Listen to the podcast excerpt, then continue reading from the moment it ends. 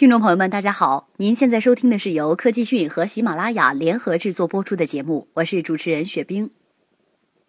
今年两会对互联网行业的关注明显更胜以往，除了明确提到“互联网加”概念之外，对电商行业的支持力度也大过以前。特别是国务院总理李克强的一番言论，更让大家对电商发展充满信心。李克强说：“我很愿意为网购、快递和带动的电子商务等新业态做广告。”因为它极大的带动了就业，创造了就业岗位，而且刺激了消费。人们在网上消费往往热情比较高。如此说来，未来国家必将对电商行业给予更多的政策支持。然而，电商行业近年来的发展也并非是一帆风顺的。虽然以阿里为代表的平台模式和以京东为代表的商城模式分别引领了中国电商的两种形态。不过，传统电商在商品品控、服务体系层面存在着诸多弊端，发展潜力已接近天花板。再者，传统电商业务局限性较强，只适合普通小商品，对诸如家电这类大中型商品就显得有些捉襟见肘。因为这类商品往往涉及较为复杂的售后服务，这意味着电商行业如果要寻求下一个制高点，光有传统电商巨头冲锋是不够的，整个行业迫切需要创新的模式予以支持。在这种情况下，一批垂直电商迅速崛起，成为推动电商发展的重要后备力量。从行业特征来看，垂直电商和传统电商的不同之处在于，前者更强调服务的专业性和一体化。垂直电商的业务范围不像传统电商那么多杂，因此针对性更强，专业性更高，优势不言而喻。那么，到底如何才能构建起成熟的垂直电商模式呢？一方面，BAT 三大巨头都在朝这几个细分领域拓展，其前景自然看好。另一方面，目前已经有在这一模式上取得突破的企业，其案例值得后者来借鉴。例如，乐视的超级合伙人战略，该模式的出现为行业带来了诸多启示，也为垂直电商的深入发展提供了参考和借鉴的依据。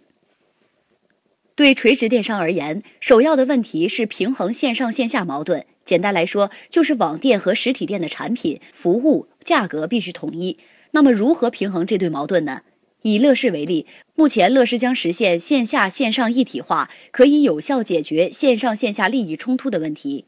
其中，乐视商城和传统电商平台有着明显的差别，它具备厂商合一、直达用户、去渠道化三大特点，不用通过差价销售赚取佣金，也无需考虑盈利。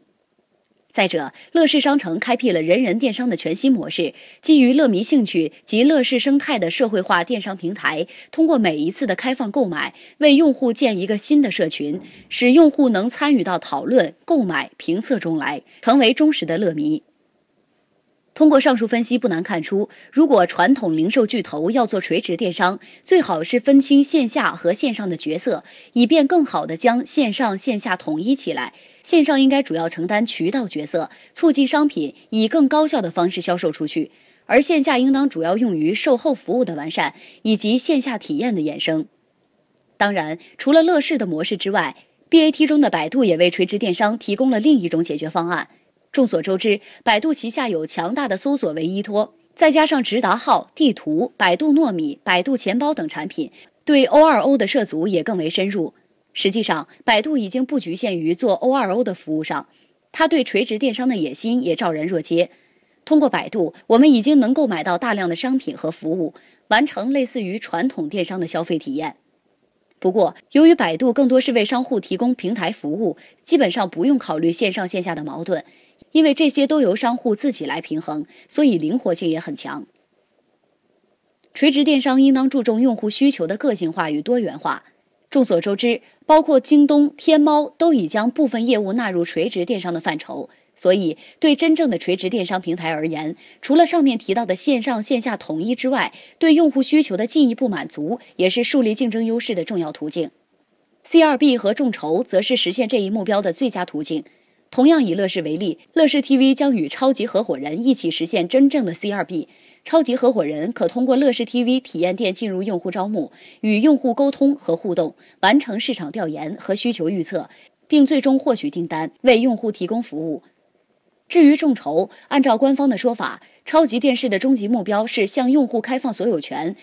全流程直达用户，让用户参与到产品生产的各个环节。那么众筹正好可以满足这一原则，并引导消费动向。让每个消费者来真正主宰产品的生产制造，促进产品朝多元化和个性化方向发展。C2B 和众筹在适应消费者需求方面具备相同的价值，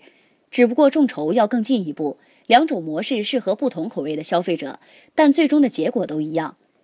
联系到上面提到的 O2O，应该说乐视已经建立起 CP2C 全流程直达用户的全新解决方案。